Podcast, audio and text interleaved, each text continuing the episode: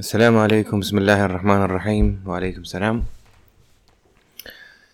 Liebe Perlen-Community, ihr seid fleißig dabei. Ich bin sehr beeindruckt davon, dass ihr so wissbegierig seid, was unseren geliebten Propheten, alle hier Afdalus Salawat wa Taslimat wa Tamuha wa Akmaluha betrifft.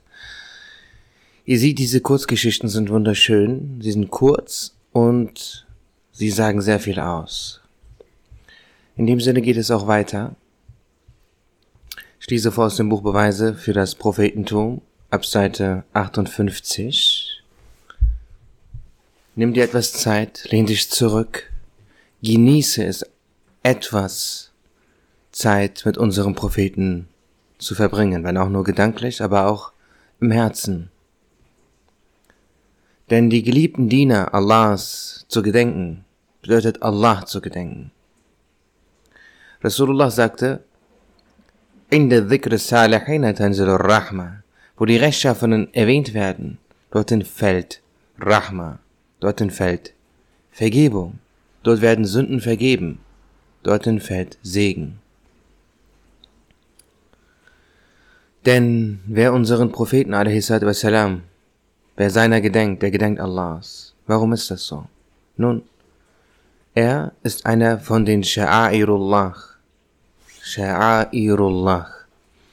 Habt ihr das Wort schon mal gehört? Zum Beispiel Safa und Marwa sind Sha'airullah, die Kaaba ist Sha'airullah. Das sind Dinge, wenn man sie sieht, denkt man an Allah. Wer die Kaaba sieht, denkt an Allah. Wer einen Menschen sieht, der das Gebet verrichtet, denkt an Allah.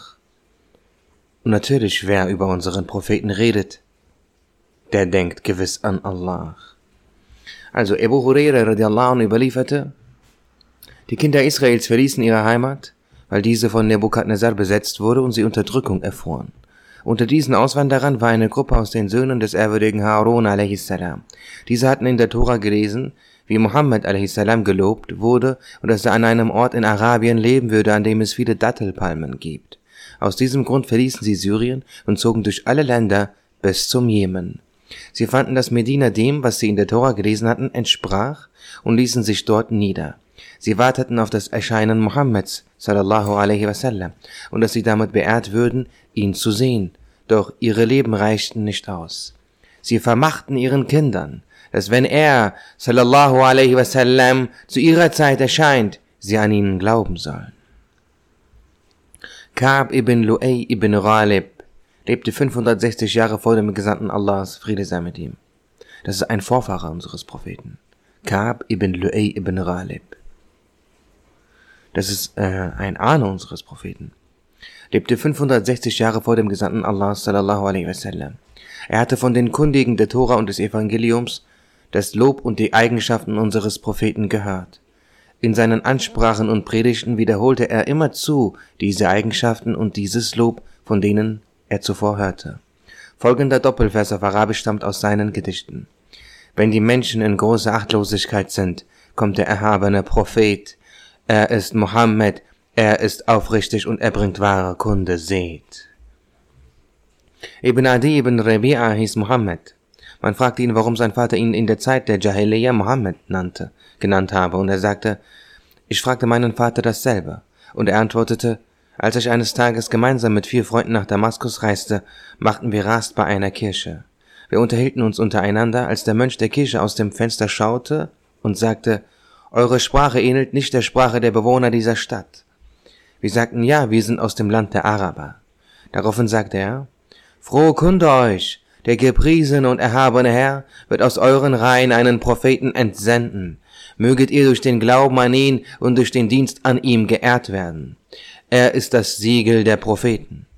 Wir fragten, was ist sein Name? Er entgegnete, sein Name ist Mohammed. Nachdem wir aus Damaskus zurückkehrten, bescherte Allah der Erhaben allen vier von uns je einen Sohn und wir nannten diese Söhne Muhammad. Abdullah ibn Abbas radiallahu anhuma überlieferte. Es gab einst einen Wahrsager namens Satih Ghassani. Seinesgleichen hatte man unter den Menschen nicht gesehen. Er hatte weder Knochen noch Sehnen an seinem Körper, außer Knochen am Kopf und an den Händen. Nichts an seinem Körper außer seiner Zunge vermochte sich zu bewegen. Man hatte für ihn einen Thron aus dem Dattelbaum und Dattelpalmen hergestellt. Sein Körper war von den Beinen bis zum Hals eingewickelt. Man hatte ihn wie einen gefalteten Kaftan auf den Thron gelegt. Wenn man ihn von einem Ort zum anderen bewegen wollte, trug man ihn auf diesem Thron. Eines Tages brachte man ihn nach Mekka. Vier Leute von den Hochstehenden des Stammes Koreisch begaben sich zu ihm, um ihn zu sehen. Sie brachten Geschenke für ihn mit, verbargen diese aber, sowie ihre Abstammung. Sie stellten sich als Angehörige eines anderen, anderes, anderen Stammes vor. Der Wahrsager sprach, ihr seid nicht von jedem Stamm, sondern vom Stamm Koreisch. Daraufhin holten sie die Geschenke, die sie verborgen hatten, hervor und legten sie vor den Wahrsager. Dann fragten sie den Wahrsager über künftige Ereignisse. Der Wahrsager Sadiq erzählte vieles und sagte schließlich, es wird in Mekka unter den Söhnen Abdumanafs ein tapferer Held erscheinen. Er wird die Menschen zum rechten Weg einladen und die Götzen zerstören. Er wird verkünden, dass Allah der Erhabene einer ist und dass nur er anzubeten ist. Dieser Prophet wird Kalifen haben. Und er beschrieb dann die Eigenschaften eines jeden von ihnen. Er berichtete auch von Königen, die später kommen würden. Die Details hierüber sind in Büchern aufgezeichnet. Subhanallah. Einer der Könige des Jemen hatte einmal einen Albtraum. Er versammelte seine Wahrsager und, und, und Astrologen und sagte, dass sie einen, seinen Traum auslegen sollten. Diese sagten, dass er ihnen seinen Traum erzählen müsste, damit sie ihn auslegen. Der König sagte, erzählt ihr mir den Traum und auch seine Auslegung, damit ich, damit ich eurer Auslegung gänzlich glaube. Sie sagten, das können wir nicht. So etwas können nur die Wahrsager Satih und Schick tun und verwiesen auf diese beiden Wahrsager, die unter den damaligen Wahrsagern berühmt waren. Der König entsandte Boten zu diesen beiden Wahrsagern und ließ sie zu sich rufen. Satih kam zuerst an. Er sagte zum König, du hast in deinem Traum Asche bzw. Kohle gesehen, und die Menschen aßen davon und erzählte damit den Traum. Dann sagte er, und die Auslegung lautet wie folgt und fuhr weiter. Die Abyssinier werden über dich siegen. Als der König fragte, wann wird das sein? sagte er, in 60 bis 70 Jahren. Als der König fragte, wird dieses Land für immer in der Hand der Abyssinier bleiben? antwortete er, nein, die Schwerter des Sul Yazan werden sie wieder von dort vertreiben. Als der König fragte, wird dieses Reich im Besitz der Kinder von Sul Yazan bleiben? sagte er, nein, es wird ein Prophet entsandt werden, der dieses Reich übernehmen wird. Da fragte der König, aus welchem Stamm wird dieser Prophet sein?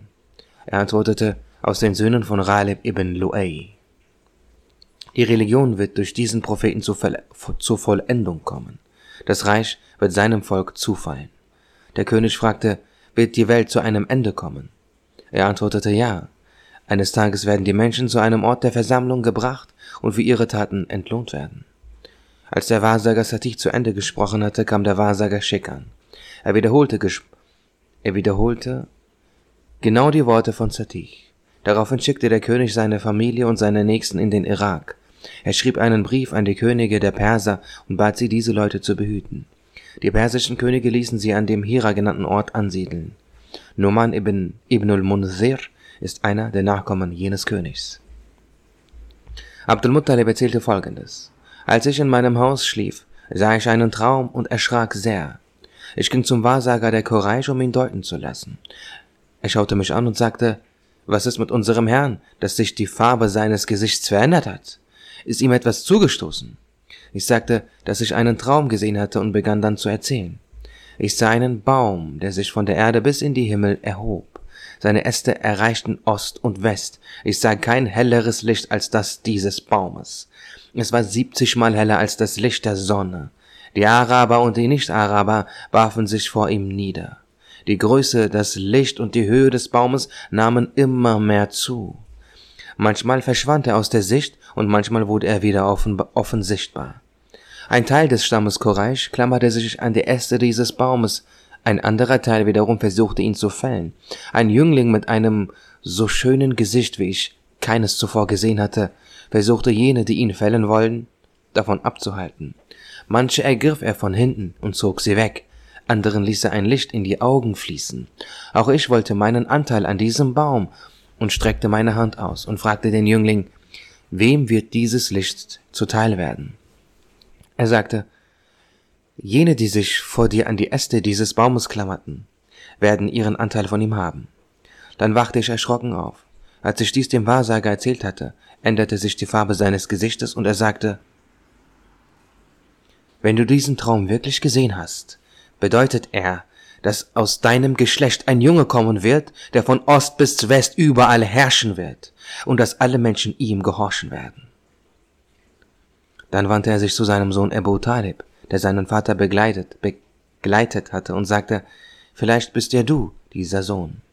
Als der Gesandte Allahs, Friede sei mit ihm, entsandt wurde, pflegte Abu Talib immer wieder von diesem Ereignis zu erzählen und sagte, jener Baum ist Abu Qasim Muhammadul Amin. Als man Abu Talib fragte, warum er dann nicht den Glauben annehme, sagte er, ich fürchte mich davor, getadelt zu werden. Ja, liebe Perlenfamilie, das ist eines der lehrreichsten Geschichten in der Geschichte der Menschheit.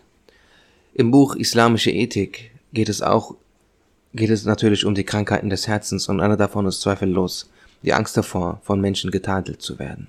Die Angst davor, was Menschen über einen denken. Und obwohl in den anderen, ähm, unter den anderen Kapiteln beziehungsweise Krankheiten des Herzens immer Technisches beziehungsweise andere Sachen erzählt wurden, wurde an dieser Stelle schlichtweg die Geschichte von Abu Talib erzählt. Denn diese Geschichte reicht eigentlich aus, wenn wir sie verstehen. Abu Talib lag im Sterbebett. Rasulullah sallallahu alaihi wasallam sagte, mein Onkel, ich kann dir im ich kann dir im Jenseits nicht helfen, wenn du nicht Muslim wirst. Sprich die Worte aus. Er sagte, ich will nicht, dass die Menschen sagen, oh, er lag kurz, er lag am Sterben und dann hatte er Angst vor dem Tod und nur deswegen hat er den Glauben angenommen. Das ist eine Lehre für uns alle. Dahingehend, dass wir nicht darauf, dass wir keinen Wert darauf geben sollten, was andere über uns denken ne hükmü ne kıymeti ne yazar.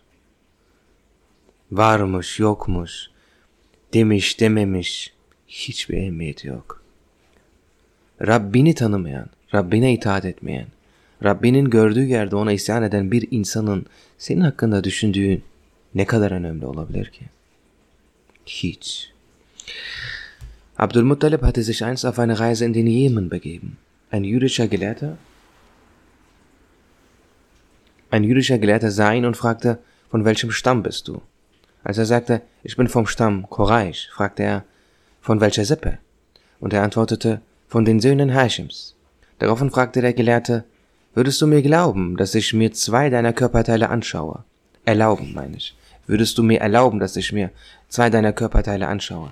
Abdul Muttalib erlaubte dies unter der Bedingung, dass er seine Schamstellen nicht entblößen würde. Der jüdische Gelehrte sagte, dass er seine Nase und seine Hände genauer anschauen wolle. Nachdem er das getan hatte, sagte der Gelehrte, an einer deiner Hände sind Zeichen sichtbar, die auf ein Königtum und eine Herrschaft hinweisen, und an deiner Nase Vorzeichen des Prophetentums. Dann fragte er, bist du verheiratet? Abdul Muttalib antwortete, nein. Daraufhin sagte der Gelehrte, dann heirate ein Mädchen vom Stamm der Benu Zuhra. Als Abdul Muttalib aus dem Jemen zurückkam, heiratete er Hale, die Tochter von Wahab vom Stamm der Benu Zuhra. Adam a.s. ist der erste Mensch. Alle anderen Menschen sind seine Diener. Sie befanden sich in gesammelter Form als Partikel in seinem Samen. Auch die Substanz des materiellen Körpers von Muhammad a.s. befand sich als Partikel in seinem Samen.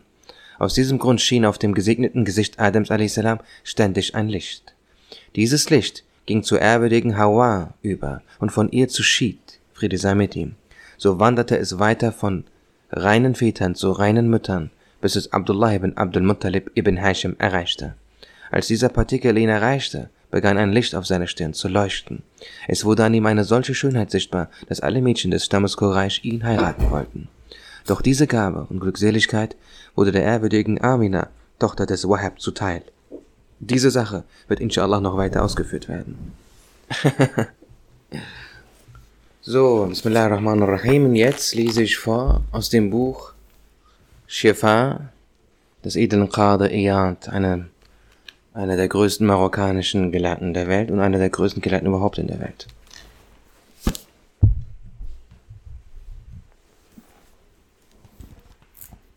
Es ist eines der renommiertesten und anerkanntesten und respektiertesten Bücher in der islamischen Literatur. Die Gelehrten haben immer mit großem Respekt von diesem Buch gesprochen. Sie nannten es nicht nur Shifa, sie nannten es Shifa Sharif. Zweites Kapitel. Wie Allah die vortrefflichsten Eigenschaften der Gestalt und des Charakters seines Propheten sallallahu alaihi wasallam vervollkommnet und ihn und in ihm sämtliche Vorzüge im Hinblick auf die Religion und das Weltliche vereint hat. O, der du diesen edlen Propheten sallallahu alaihi wasallam liebst und der du nach einer genauen und umfassenden Erklärung des ehrwürdigen Ranges seines kostbaren Wesens suchst, wisse, dass die Eigenschaften der majestätischen Erhabenheit und der Vollkommenheit des Menschen unter zwei Kategorien fallen. Eigenschaften weltlicher Art, die feststehend von natürlichen Veranlagungen bestimmt und für das Leben in dieser Welt uner unerlässlich sind. Als Bestandteil der Religion erworbene Eigenschaften, welche diejenigen sind, für die dem Handelnden Lob zuteil wird und die ihn Allah, dem Erhabenen, näher bringen. Darüber hinaus gilt eine weitere Unterteilung in zwei Zweige. Eigenschaften, die in reiner Form einer dieser beiden Beschreibungen entsprechen, Eigenschaften, in denen beide miteinander vermischt sind.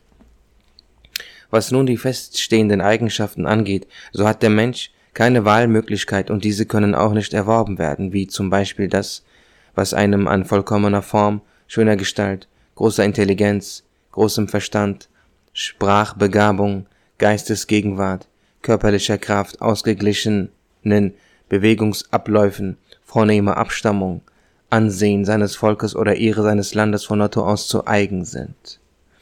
Damit verbunden sind jene Dinge, die zu den Notwendigkeiten des Lebens zählen, wie Nahrung, Schlaf, Kleidung, Unterkunft, Ehe, Besitz und gesellschaftliche Stellung.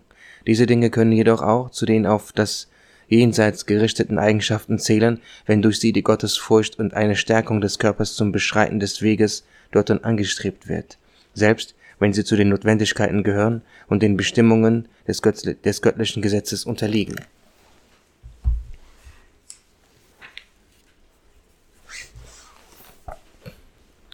Was hingegen die Eigenschaften anbelangt, die im Streben nach dem Jenseits erworben werden, so zählen dazu alle hohen Tugenden und das rechte Verhalten nach dem göttlichen Gesetz, wie das Praktizieren der Religion, Wissen, Duldsamkeit, Geduld, Dankbarkeit, Gerechtigkeit, Weltverzicht, Bescheidenheit, Bereitschaft zu vergeben, Enthaltsamkeit, Freigebigkeit, Tapferkeit, Schamhaftigkeit, Mannhaftigkeit oder Menschlichkeit, Verschwiegenheit, Bedachtsamkeit, Ernsthaftigkeit, Barmherzigkeit, gutes Benehmen, Freundschaftlichkeit und dergleichen anderer Qualitäten mehr. Sie machen in ihrer Summe das aus, was man vortrefflichen Charakter nennt. In der Tat sind einige dieser Tugenden bei manchen Menschen von ihrer Veranlagung oder ihrem Naturell her vorhanden, während andere diese nicht besitzen und deshalb erwerben müssen. Ein gewisser grundlegender Ansatz dazu muss jedoch auch in ihrem Naturell vorhanden sein, wie wir so Allah der Habene will darlegen werden. Doch aus dieser, doch aus, doch auch diese Tugenden zählen zu den weltlichen Eigenschaften, wenn mit ihnen nicht das Streben nach dem Antlitz, Antlitz Allahs des Erhabenen und der Heimstätte des Jenseits verbunden ist. Sie sind dennoch allesamt nach übereinstimmender Ansicht all derer, die einen gesunden Verstand besitzen, treffliche Eigenschaften und Tugenden, doch es gibt unterschiedliche Ansichten hinsichtlich, hinsichtlich der Beweggründe dieser Vortrefflichkeit und Tugendhaftigkeit. Liebe Geschwister, wie ihr seht, es gibt Eigenschaften, die sind für diese Welt und Eigenschaften fürs Jenseits. Aber auch die Eigenschaften, die dieser Welt dienen, können Eigenschaften des Jenseits werden, wenn sie für das Jenseits gewidmet sind wenn sie, wenn die Absicht dahingehend ist, dass man im Jenseits, dass man, dass man sie für Allah tut, dass man sie in, für Allah einsetzt. Aber auch die Eigenschaften, die für das Jenseits sind, können weltliche, irdische und verdorbene und hässliche Eigenschaften werden, wenn sie für diese Welt benutzt werden.